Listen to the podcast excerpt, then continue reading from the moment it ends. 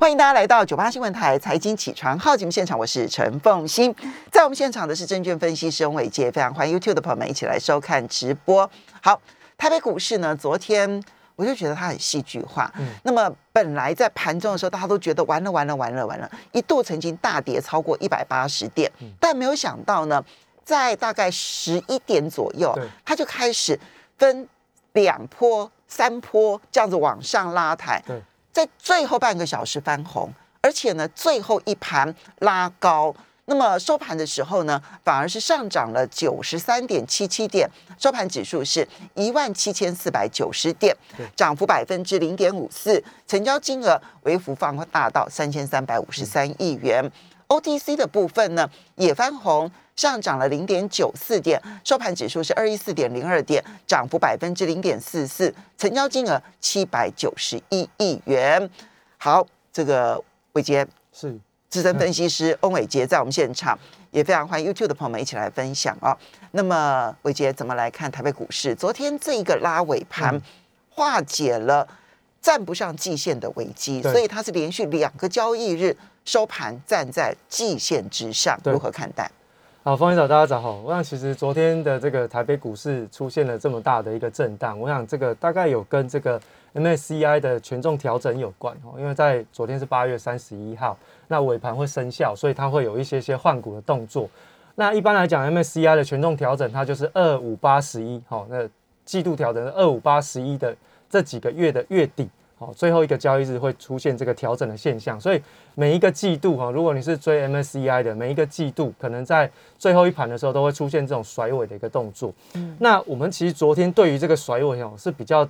乐观的一个期待，因为其实过去在这一波台北股市反弹的过程当中，一直都没有成交量，而且呢，在过去这两个成交日呃成交日当中呢，其实它竟然还让这个成交量哈。回到了今年的这个年初的这种低迷的一个成交量，大概就不到三千亿。嗯，所以我们会希望说，透过尾盘的这一种筹码换手的动作，把整个成交量给推升出来。但很可惜哦，昨天虽然出现了尾盘爆量六百亿的一个发展，可是呢，它也只不过来到了三千五百亿哈，那也没有回到月均量的水平之上，这是比较可惜的地方。那当然，大家也可以每个季度上来去观察一下，至少到目前为止，我看到。到五月底的那一次的哦权重调整，它的尾盘甩尾量是一千亿，好尾盘的甩尾量是超过一千亿。那昨天的尾盘甩尾量只有六百亿，嗯，所以其实在整个交易的过程当中哦，它的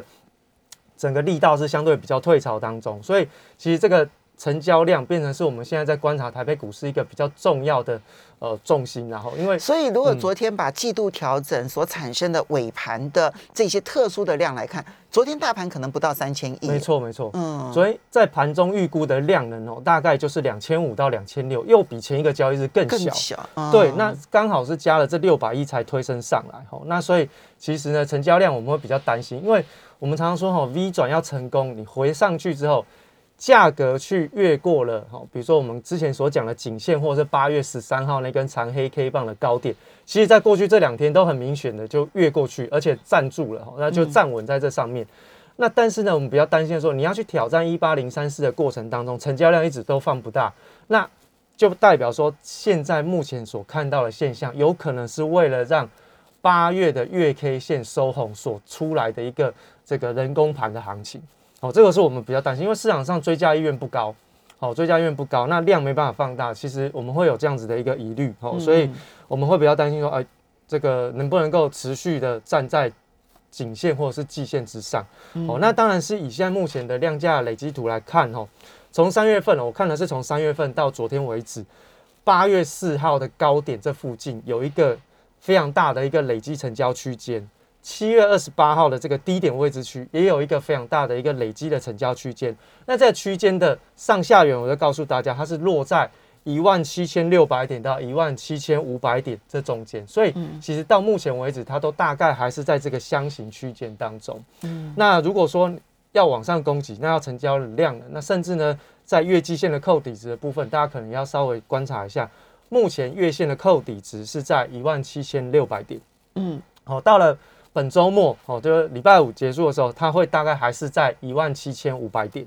那季线的扣底值呢，目前是在一万七千三百点。到这礼拜结束，它会回到一万七千五百点。换言之呢，月季线在这个礼拜会出现一个比较巧妙的一个哦汇合，就是在一万七千五百点，也就是台北股市只要它能够站稳在一万七千五百点以上，月季线我们就可以说它的危机是全面性的化解。它只要能够都在这个礼拜结束之前都能够在一一万七千五百点以上，那台北股市那月季线都会都会朝着向上，都会往上走。对，那就回到多头的格局哈。所以这个未接的部分比较重要，但比较留意还是成交量，因为现在目前的成交量比较低，大概是三千七百亿就可以。可是呢，虽然说我们的月均量水平是来到三千七百亿，但是台北股市现在竟然三千亿都没有这样子的一个。哦，推升的动能，所以就比较要小心一点点。好，所以呢，刚刚伟杰提到的是，在价格上面很漂亮，对不对？哈，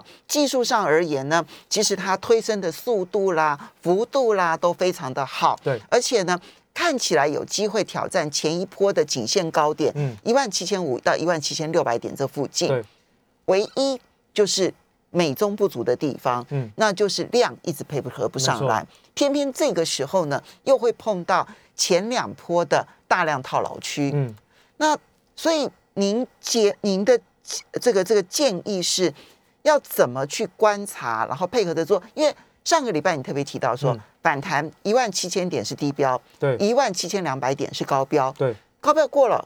而且现在是来到了一万七千四百九了。那过了高标之后，怎么观察？现在没有成交量哈，我真的还是比较稍微保守，因为毕竟我还是会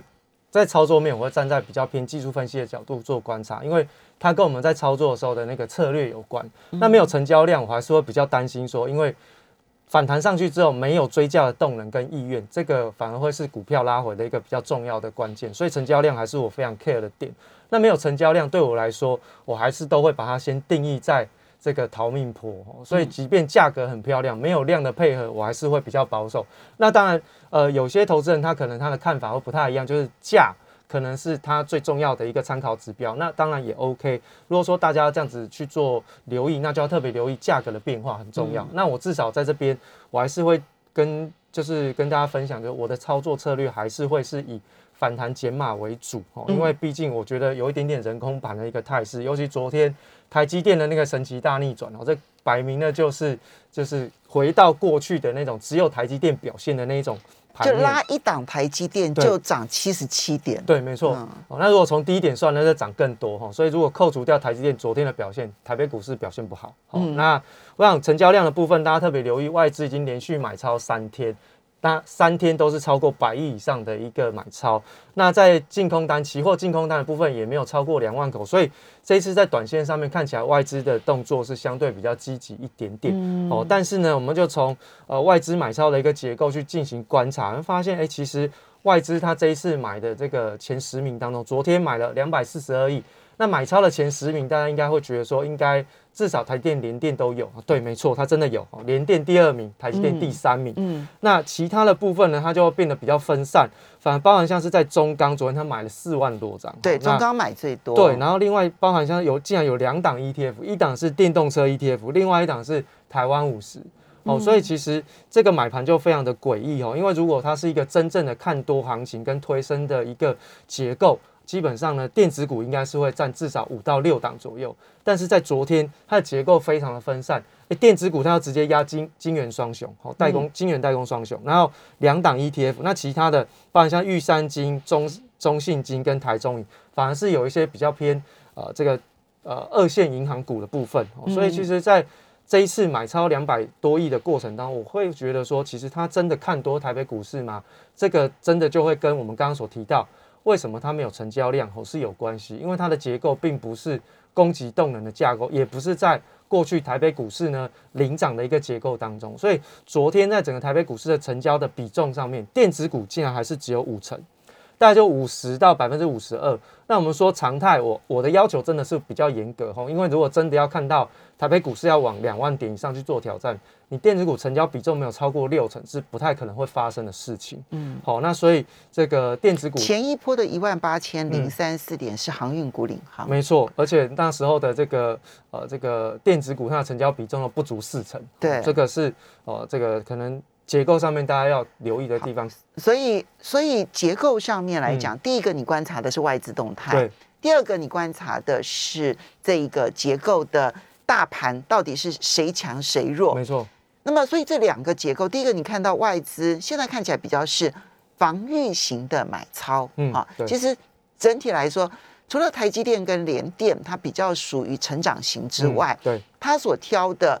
呃，中中钢是这个嗯循环股，对吧？那其他的像比如说是 ETF 或者是金融股，比较是防御型，还包括中华电嘛，哈，是属于防御型。那么所以结构上，你希望它转为攻击型，嗯对不对？好，表示它可以持续更久。对。那第二个部分是你要强调的是它的这一个呃这个各个占比啊，没错。电子你希望能够占到六成以上，表示它上攻会更有力道。现在还没有对，好，所以你还是设定它逃命坡就是对，没错，因为其实电子股哦比较能够凝聚人气，因为举凡市场上现在目前比较热门的题材，其实都跟电子股有关。那如果电子股要凝聚人气，它的成交量又上不来，那就变成只有中小型的个股表现。那对于台北股市其实没有什么太大的帮助。哦，那当然在这一波的这个行情里面，我们等一下会稍微跟大家提醒一下，上个礼拜五全球央行年会鲍威尔讲的话。然后会造成市场上的一些金融定价的过程当中的一些误差。那回过头来，你就会知道说，为什么这一波全球都在涨科技类股。所以其实，在全球央行年会上面是有很多蛛丝马迹可以去做搜寻。那当然，就对接下来的操作也会很有帮助。好，所以嗯，整呃整体来说，您觉得鲍尔大家形容叫做鸽式退场？对对对对，就明明要退场了，还说它是宽松货币这样子哈。你说对科技股确实比较有利，没错，对科技股现在很有利。它基本上就是十年期公债值利率它没有往上涨，那对于科技类股跟成长股来说，它就是一个非常有利的环境。所以只要虽然估值过高的个股，其实都还有机会。没错，我们稍微休息一下，等一下回来再来看产业类别。欢迎大家回到九八新闻台财经起床号节目现场，我是陈凤欣，在我们现场的是证券分析师伟杰，也非常欢迎 YouTube 的朋友们一起来收看直播。好，伟杰，我你刚刚提到了鲍尔在上个礼拜五呢，在全球央行年会当中的发言，你认为对于全球的影响都很大？没错，我想其实这个内容的部分我先不赘述，但是简单来说，就是市场上给他一个名词叫“割式退场”。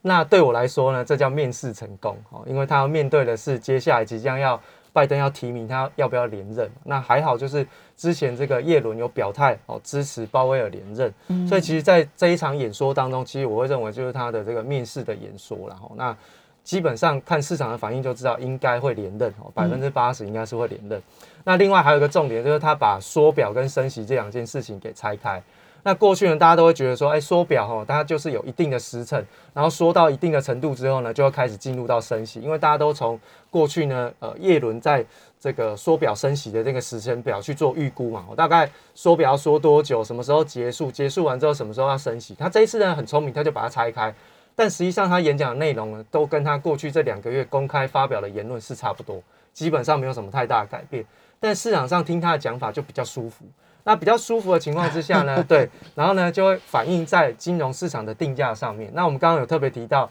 十年期公债值利率呢，其实到目前为止都一直维持在一点三这附近。嗯，那甚至呢，在他讲完之后呢，哎，十年期公债值率有下滑，来到大概一点二五左右的一个哦水位。那十年期公债值利率呢，是市场上哈我们在估估算股价的一个非常重要的折现的因子。那当它的利率往下跑的时候呢，它的股价呢基本上就会往上拉升。那另外还有一个就是，除了十年期公债值利率往下掉的时候呢，这个实质利率哦，在上个礼拜五他讲完话之后，到目前为止，实质利率也是往下掉的。那当然，实质利率跟十年期公债值利率，我们就这样子看，十年期公债值利率的升或呃涨或跌，基本上都跟科技股跟成长股有关。因为这一波呢，科技股跟成长股它的估值哦比较明显的严重高估，所以当十年期公债值利率往上跑的时候。就会出现本一笔修正，那股价就会比较明显的拉回。可是当它没有在波动的时候，哎，股价就回归到正常市场上的一个热度当中。那尤其是这一波实质利率的下滑，其实会让整个哦成长股或科技类股的估值往上拉抬的一个状况又再一次的出现。因此，为什么在现在全球的呃反弹的行情当中，科技股跟成长股还会是一个比较重要的指标？原因是因为来自于。公债值利率的下滑跟实质利率的下滑。那当然，另外实质利率的下滑也刺激到了这个黄金的走阳嘛，对不对？那黄金在最近的反弹行情当中，其实呃它是相对比较偏弱势，而且它出现了一些背离的状况。但是至少我们看到实质利率在下滑的环境里面，它是有利于原物料类股的一个反弹行情。所以你看到为什么在最近我们看到钢铁、塑化又开始好像出出现了这种蠢蠢欲动，资金有点火的动能，其实都跟利率的变化有关。那所以呢，其实，在鲍威尔的央行年会之后，他讲完这段话之后，我认为其实，在接下来科技类股跟成长股哈，至少在他九月二十二号的。利率决策会议之前，应该哦，主流还是会在科技股跟成长股当中，因此所以还会有两三个礼拜，其实科技股跟成长股是主流的，会是一个主流哈。那所以为什么这一次外资在加码这个台积电的时候，比过去来的更积极一些些哦？最主要原因是来自于这边，但是还是要提醒大家有一些些变数哈。这个礼拜五的这个新增的非农就业数据非常重要，这个礼拜五对哈那。鲍威尔特别在这个演讲当中，有特别提到，现在目前的就业市场还有大概六百万左右的一个呃这个就业缺口，那他们就要去进行货币政策的调整，是看就业市场的一个表现。嗯，那预估哈，如果说这个月公布，也就是八月份的数据公布出来之后，有超过一百万人以上的新增就业数据，那基本上哦，对于鲍威尔接下来连任之后，他面对到货币政策的调整，他就有可能会变脸，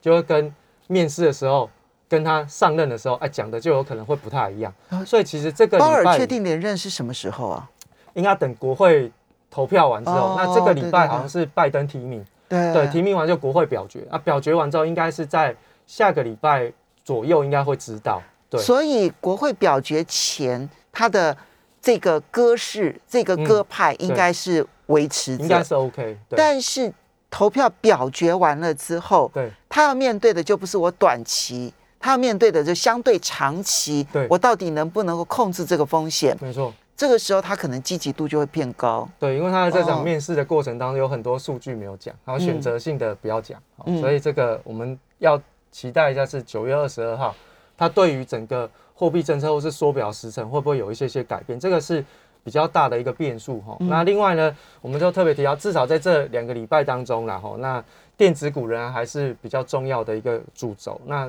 最主要以台北股市来看，都是以半导体为主，那主要的重心是在这个涨价题材当中，所以其实包含像是台积电哦，那台积电昨天很重要，因为昨天它拉尾盘的过程当中呢，是回补掉了七月十六号的那个毛利率的利空缺口，这个是非常重要的一个缺口哦，因为当它在这一次的涨价过程当中，能够把那个所谓的毛利率的空方缺口给进行封闭掉。代表其实它这次的涨价市场上是非常认同，嗯，那当它把这个缺口封闭掉之后，那基本上对于台积电接下来短期当中的一个走势就会有帮助哦。那至少它就哎等于是一个平台整理突破的一个现象哦。那所以今天大家观察一下台积电，因为昨天它收最高，所以你可以合理的预期今天台积电应该要开高，嗯，哦，那如果没有开高，可能大家是特别小心一下那个盘中的震荡可能会稍微比较激烈，那就代表。我们就猜对，就是政策性的护盘的动作。好，所以两个极端呢，一个极端是如果今天继续开高，嗯，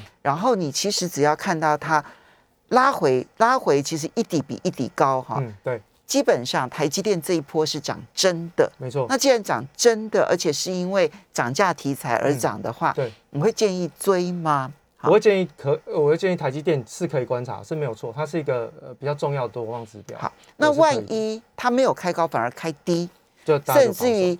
一波比一波低这样子的话，那你就会担心它是不是月底然后就做账拉大盘，对，但是实际上面可能有其他的这个目的，没错。那所以其实台积电要特别留意一下，昨天的那个低点是不能跌破，哦，昨天的低点不能跌破，然后今天要开高。开高没关系，开高之后怎么表现都还 OK，但是绝对不能开低哦。开低其实就不太好。那这是台积电，那联电可能就看一下八月二十六号的一个支撑。那现在目前的筹码面很 OK 哈，因为外资跟投信的筹码还算是相对集中，而且融资水位在掉，所以其实台电跟联电基本上他们的这个技术面看起来都还算是蛮强势，短期应该还是有一些价差空间存在。那您是比较赞成台积电还是联电呢？我会觉得，如果是我会选台积电啊，我会选台积电哈，因为毕竟呃，过去联电表现都比较活泼啊，台积电都没什么动，所以我觉得如果真的有一些落后补涨的空间或机会存在，我会选台积电。嗯，那当然还是一样哦，就是我们观察的重点还是一样，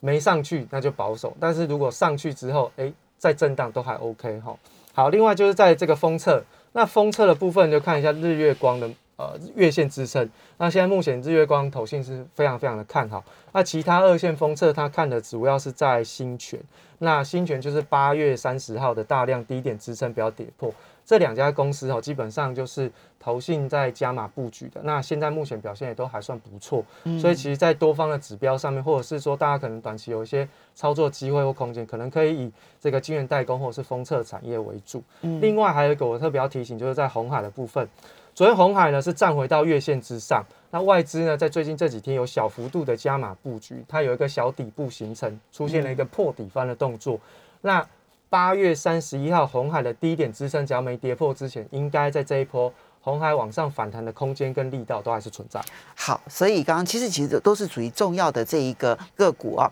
那大型股呢，大家可以提供给大家做参考，但风险意识还是要存在的。非常谢谢翁伟杰，也非常谢谢。